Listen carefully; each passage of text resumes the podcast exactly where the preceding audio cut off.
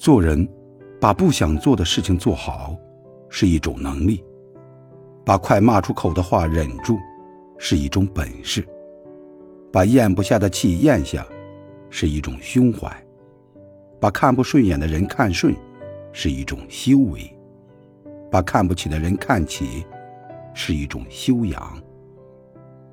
遇事，从自己身上找原因，一想就通。从别人身上找问题，一想就疯。高度不一样，胸怀和格局就不一样。